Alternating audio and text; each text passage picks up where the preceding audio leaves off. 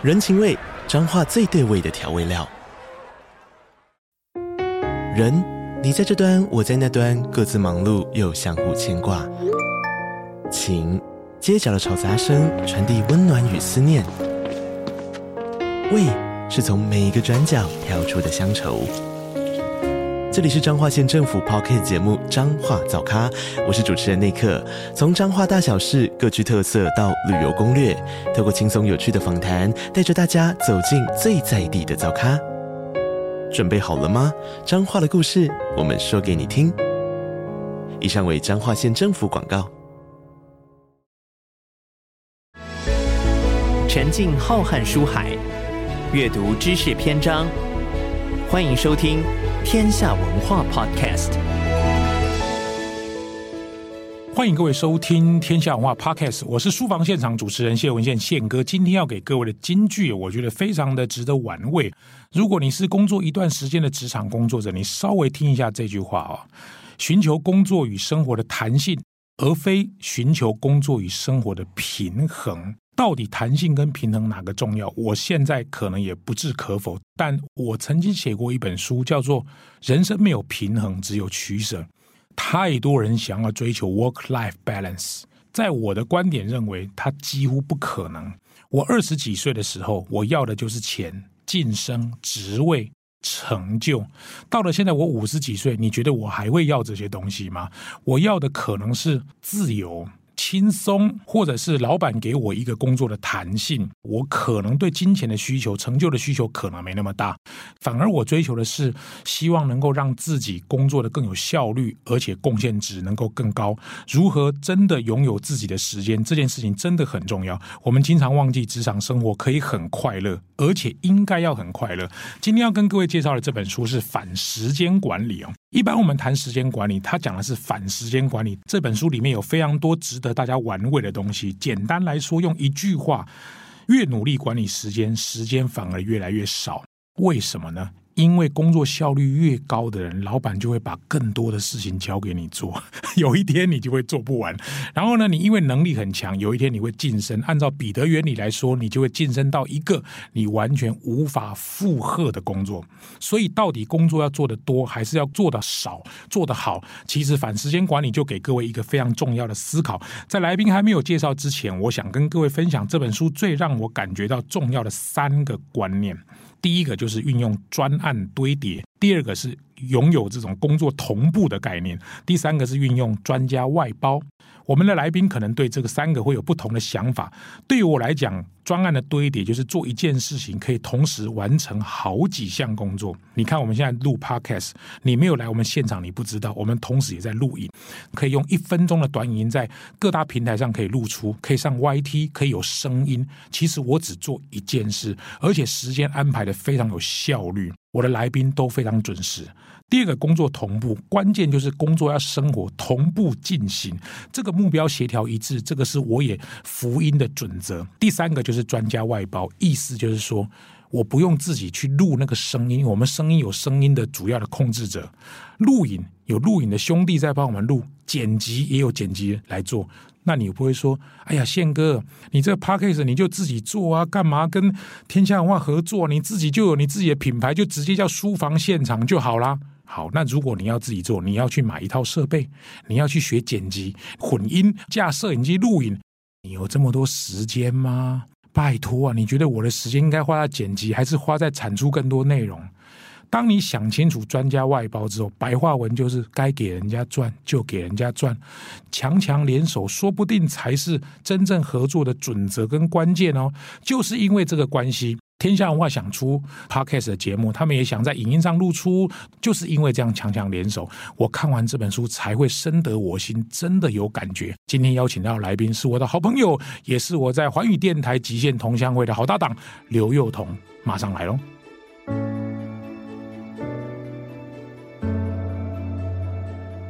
欢迎收听天下文化 Podcast，我是主持人谢文宪宪哥。今天邀请到我们的极限同乡会的共同主持人，同时也是国家创业品牌的共同，哎，国家是吧？国家创业品牌计划主持人呢、啊？这有那么难吗？等一下，我是国家创业品牌的计划主持人刘幼彤 Amanda，贤哥好。好，我们今天聊聊这个反时间管理。刚刚我也谈到了很多跟反时间管理有关，我个人对这本书的看法。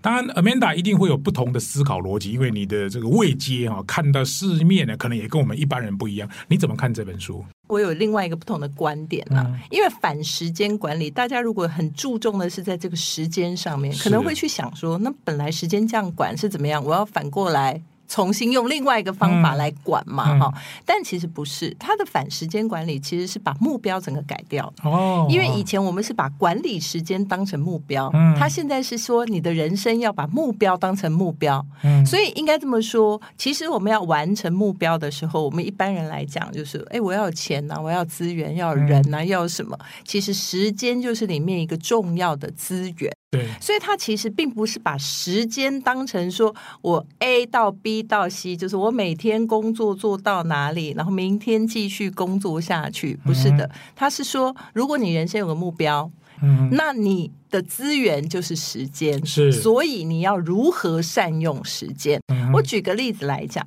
我前两天呢才碰到一个创业公司，他的这个特助哦，就觉得说，哎，来跟我聊一聊，他就讲说，哎，我想要去考那个 ESG 的这个规划师，规划师哈，现在这个很夯哎。对，那我就问他说，哎，那为什么？因为很好嘛啊、嗯，但是总是很多时候我都会好奇的再多问一句，说，哎，你想考这个 ESG 的规划师是有什么？逻辑或原因吗？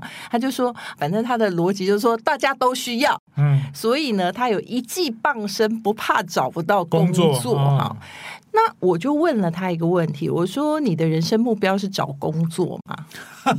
啊，好，其实就是这样。那他说嗯：“嗯，我的人生目标，对啊，因为他是一个找工作能存活下去的方法。”我就继续问：“那你人生目标是存活吗？”其实我们常常会说，那没有存活不行啊！我人生目的要先活下去，才能求发展嘛。但是大家有没有想过，其实你真正在思考一下的时候，你就会知道说，其实你的人生绝对没有只有寻求存活这个道理。所以应该这么说，他觉得要做什么事情是他的过程。他说，其实他的人生很想做顾问。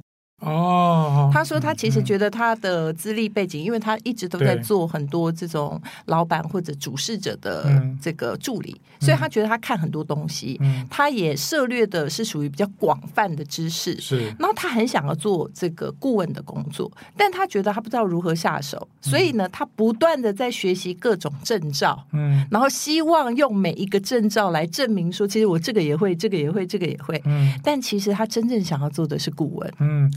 用书来讲的话，证照不一定是他的经济护城河，因为因为有了证照跟能不能找到工作，或者是这个工作因为证照能够带来多少钱，可能不见得都完全没有不一定有相关。所以这个事情就会变成说，他思考他真正的目标是顾问，先不要讨论说顾问好不好，或者这个事情对不对，但至少他的人生目标是想要做一个顾问。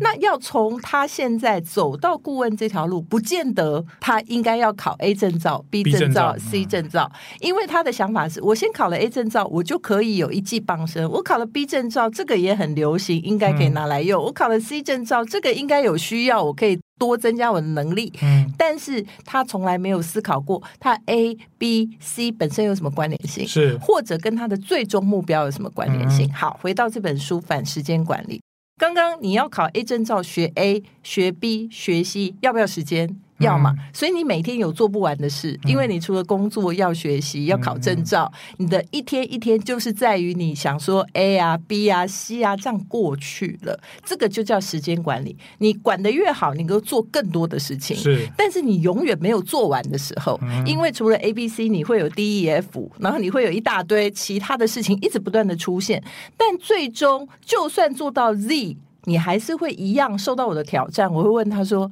哎，那请问一下，你学 Z 的原因是什么？哦、他说一技傍身比较好找工作。嗯、那已经都学 A 学到 Z 了，那你到底要找什么工作？嗯、那你最终哦，原来你还是想要做顾问。嗯、所以我觉得其实这个故事啦，哈，跟这本书告诉我们的就是说，你忽然发现，其实你要做到的目标。跟你现在思考从 A 到 B 到 C 的路径，其实它不见得是正相关的，反而你应该是先从目标。以终为始的概念，是就是我要做到这件事情，那我反推回来，我应该要完成哪些东西，我可以达到这个目标？嗯、那或许啦，嗯，哪些证照也在这个目标里面是必须被达成的。是，是，但至少你会知道这些事情是离你目标比较近的，嗯、而不是一天度过一天。你每天做事，其实只有越做越多，绝对不会越做越少。很有道理。好，而 Amanda 其实是一个呃超级斜杠者，因为我们认识了这么久，然后也一起工作过。当然书。书里面有提到的东西，包含目标管理也很多。它里面谈到运用专案堆叠，因为你完成一件工作，同时可以完成两三件事情。嗯、就像我们举个例子，比如说在在录音，同时也在录短影音，嗯、外面还有人直接在剪辑啊。你有没有可以跟大家举一些例子？就是你完成 A 工作，同时你的 A dash one、A dash two、A dash 三同时也完成了，嗯、有没有这样的例子？其实让每一个人大概你会有一些你的天赋，嗯，好，还有呢。长期训练以后，你很会做的事情，嗯、自然而然咔啦啦也就做完了。对，或者是说，哎、哦，你其实蛮擅长做的事情。做什么事？嗯、但是呢，大家就会一直思考的，就是说我擅长做的这件事，我要在这件事上去发挥专业，赚到钱，嗯，或者赖以为生。但经过我三十年的验证，可能不是这样，因为我觉得理工科系比较容易，嗯，就是说，或者是你是医生，你是律师，就是你很有一个明确学习的事情，嗯、然后有个明确的专业。业证照的逻辑的确是有一技傍身比较好找工作，对对对。但是像我们念那种文史哲、学气管的、学哲学的，是不是就宪哥跟我这种哈？坦白讲，好像什么都可以。对，那但是也什么都不可以。嗯，好，其实我为这事情困扰很久，嗯，就会觉得说我真的什么都不会，好像就什么都不能做。后来我发现，原来什么都不会的时候，你其实什么都能做。其实他跟这本书里头他讲的就是说，他是以专案式的。堆叠能力，就其实你不要想说 A 跟 B 跟 C 没有关系，其实有的时候 A 跟 B 跟 C 是有关系的，跑出一个 F 这样。对，然后呢，这其中呢，它有 A 加 B 的组合，或者 A 加 B 加半个 C 的组合，或者 A 加 C 的组合，你就可以调制出不同的菜肴。那我举例来讲，比如说我是做国家新创品牌，但是呢，同时间我也是天使投资人。那我可能也经营我自己的事业，嗯、那其中的共通点是什么？其实都跟商业运作有关，有关。嗯，嗯，然后呢，再加上什么？我以前的背景，因为我以前的背景可能是做这个媒体的，嗯，好，我可能是做公关的，做行销的，嗯，所以呢，商业加上公关行销，其实就是帮忙这些商业公司做国家品牌。帮忙他们创业嘛，嗯，但是呢，在从创业的这些案例里面，我就看到，哎，好的项目我也可以投资一下，嗯，对。那从他们知道，哎，他们做的这些事情哪些有坑，哪些不对，这个行业的天花板是什么，地板是什么，都理解了，我可能会自己去做一个，嗯，啊，所以这些事情其实有的状况，不见得像大家讲的是说是一种叫做技术性的一次完成，全部完成。嗯，技术性的就是像我们今天这个叫技术性的。摄影，你不会摄影你就不行，对。或者是说，你这同时间你可以完成很多事，但是其实人生也可以，就是因为你学会一个技能，而这个技能它其实可以用在不同的身份上面。好，你可以拿这个 promotion 行销者，或者是公关者。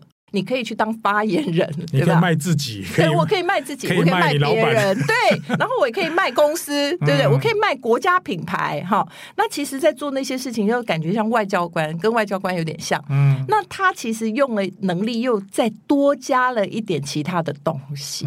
所以，其实我觉得啊，炒菜的概念是这样。其实大家想想看，其实我们平常做菜素材。嗯，不见得会有很多变化。Material 就是那些，对对对，混来混去，它只是煮法不一样。对，然后呢，它今天这个组合用蒸的是一道菜，用煎的又是一道菜，炒的、炸的，对，它就是不同的做法，它又会有不同的味道。嗯，那不同的味道就带来不同的体验。嗯，那不同的体验也会有不同的结果啊，对吧？所以其实我觉得《反时间管理》这本书很有意思，是大家其实不要去特别的说，一定要好像把里面的很多框框条条。背得很清楚，没必要。其实是一定要去反思，在你现在的工作里面有哪些是可以用得上作者的说法的？嗯、例如说，你到底对你人生有没有阶段性的目标？我们不要说一辈子永恒的目标，阶段性的目标。那阶段性的目标以终为始，你应该去培养哪些能力？嗯、而不是永远都想着我要一技傍身。嗯、因为这件事情，其实你就算学了那么多技能，大部分也不一定学以致用。说不定五年、十年以后，这个技能也不见得有用。对，哎、所以它其实的逻。即是你自己想要在一个阶段里面达到什么目标，这个是我觉得开宗明义，就是这本书的核心精神。那接下来他会告诉你说，哦，那你要训练什么样的护城河的本事啊？经济护城河，对，你怎么样能够建立起自己？好像因为你王国应该这么讲了，就是说有钱好办事，或者是说有资源就表示能大声。哈，这个是我觉得作者在比较务实层面里头提供给我们的想法。然后还有，我觉得他就是说专案式堆叠的这个思考也蛮好的。而且我觉得对于这种，比如说我念哲学，我就觉得说别人学东西啊，都是越学越懂，其实哲学系就是越念越不懂，所以我都不知道我学完了以后有什么专业，对不对？但是呢，他的意思就是，当你在从事不同的工作里面的时候，比如说我以前做公关、做媒体，我学会的是一种事情，嗯，我后来可能。参与了慈善，参与了政治各方面，这又是一种内容。嗯，然后呢，我去参与创业公司、商业这些，农业，对农业，哎、然后啊，吃的、喝的，对这些东西，又是另外一种事情。嗯、那加起来的时候呢，哎，不好意思，我现在投资的项目大部分都跟吃的有关。哦，对，这个就是我，因为我自己曾经做过类似的内容，嗯、那我能够去做这些所谓的专案计划，嗯、然后为。这些创业公司去安排一些国际的这种媒体呀、啊，或者什么，是因为我以前有媒体跟公关的背景。嗯、好，那就像刚刚跟宪哥讲的嘛，我们有了基本的能力以后，在不同的专案堆叠上，你就会像是蜘蛛网似的层层叠叠。所以我觉得应该说，现在人们不叫做线性的，嗯，人们现在是蜂巢式的，嗯嗯，很有道理。好，今天访问到了刘幼彤，他讲了很多这个书里面。一般人如果你去看，你很难看到这么像 Amanda 这么有洞见的内容。好，我们最后一个问题就是，你觉得这本书适合谁？我是觉得不太适合那种想要学时间管理的，因为它其实有点像人生策略啊。对，好，或者是说你觉得这本书怎么看？因为说实在，里面有很多表格或者那个图形，你觉得这本书怎么看？适合什么样的人？其实我觉得在近年来，大家都蛮流行那个所谓心智图。心智图，好，就是心智图其实是呃，把你的思路做一些整理，整理，然后有个脉络。那我觉得，如果说你是一个很喜欢心智图的逻辑的人，嗯，其实我觉得蛮可以推荐这本书。我真的，嗯，这个是我的联想。因为我觉得在这本书里头，比如说第一个，什么叫做专案式堆叠？其实一般人会不太懂什么叫专案式堆叠。但是啊，如如果是常做心智图的人，你可以去看看。如果你有十张、二十张心智图，你把它拿出来，然后研究一下他们彼此的关系，关系哦、你就会发现说，其实每个人他的学习其实是有方向性的，嗯、因为。不会每个人就是好像兴趣广泛到、嗯、什么都碰，对，什么都碰。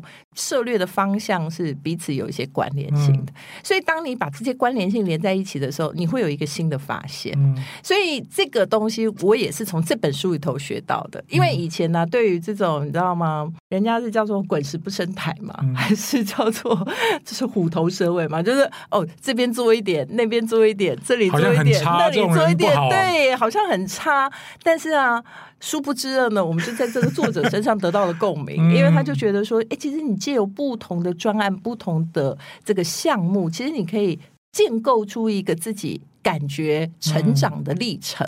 所以，他其实我觉得这个专案式学习也是我觉得现代人比较需要的。如果说你是自己好像是被时间推着走的人，然后对于那种目标，还有我刚刚讲的，永远在担心说我有没有一技傍身，因为你知道很多人其实已经。十八般武艺都很厉害了，吼！宪哥也有很多的学生，应该上课 已经上到对，上课已经上对，已经没有课可以上，但是他还是基本的很想要继续上课。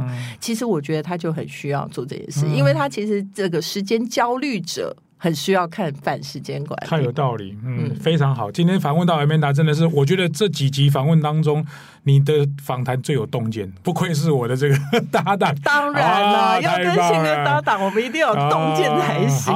真的非常谢谢 Amanda，希望我们这一期节目各位喜欢，我们下个礼拜再见喽，拜拜。拜拜。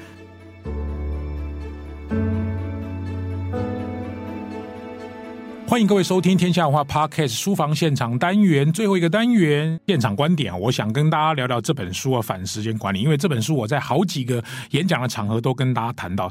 今天请 Amanda 来谈谈这本书，我觉得非常有意思啊。但这本书的书名很有玄机啊，它的书名叫《Today Is My Everything》啊。你把 Today Is My Everything 的 T，Today 的 T is 的 I，My 的 M，Everything 的 E，它刚好就是一个 Time。其实你只要看完这个英文书名，大概就知道这本书在讲什么。Today is my everything，讲穿了，时间管理就是把握今天啦。只有今天是你能控制的啦，昨天的事情就过了，明天的事情还没有发生。如果你要我用一句话来讲这本书，我大概会这样说：你根本就不用管理时间，因为时间你坐在那边发呆，闲着没事干，五分钟时间就流掉了啦。不用管理时间，你要管理的是重要性。而这本书给我们最好的架构，我个人最喜欢的，当然除了我一开头讲到的专案堆叠、工作同步跟专家外包以外，我们这种所谓的一人工作或者是少数人工作的这种组合型工作者，最重要的概念叫打造护城河。也就是说，有没有什么工作是别人就敌军攻不进来的？那个护城河你要先建好，否则你的课程说真的要复制你太容易。我只要派一个间谍坐到你的教室里面，把你的讲义全抄录下来，我就可以取代你。你确定你可以活很久吗？或者我这样说，我们今天在这个摄影棚里面的所有工作者，譬如说混音师、制作人，或者是剪辑者，或者是拍摄的影片的人，你有没有什么能力是只有你会，或者少数人会？别人都不会的这种所谓的护城河，如果你打造起来，你的生意或者你的时间管理才会越来越轻松。书里面讲这些案例，你才有可能发生。用我自己的例子来说，我觉得写书的作者很多，会讲课的老师也很多，Podcast 的主持人也很多，写专栏的作家也很多，同时都能够有的，全台湾我想大概就只剩下我一个人还能够得金钟奖。那你会问我说，到底我怎么做到？其实我也是十年磨一剑。我是一个文笔普通的人，我花了十年写专栏，才有今天的小小成绩。唯一靠天赋的就是我讲课。但是做广播，我也蛰伏了十二年才入围。对于我来说，像体育运动，这就是我自己喜欢的东西，与众不同。所以，如果你要我用一句话来结束今天这一集节目，我就会讲：时间管理最终是要管理重要性，而不是管理时间。与其更好，不如不同，因为只有不同。护城河打造起来，你的经济护城河才有可能变成一个循环。一定的时间，你就有版税进来；一定的时间，你会有影音的收入进来；一定的时间，你可能会有教育训练的课程收入进来，让它自己发生。然后，如果你又处在一个非常快乐的环境当中，那是不是全世界最好的工作？最后，就跟大家来分享，我认为全世界最好的工作就是你热爱的事情，刚好适合你。谢谢各位喜欢今天的节目，也希望各位在 Apple Podcast 上面留下五星好评。如果你对这个节目有任何意见，欢迎留下来给我，我每一个都会看哦。我们下期再见，拜拜。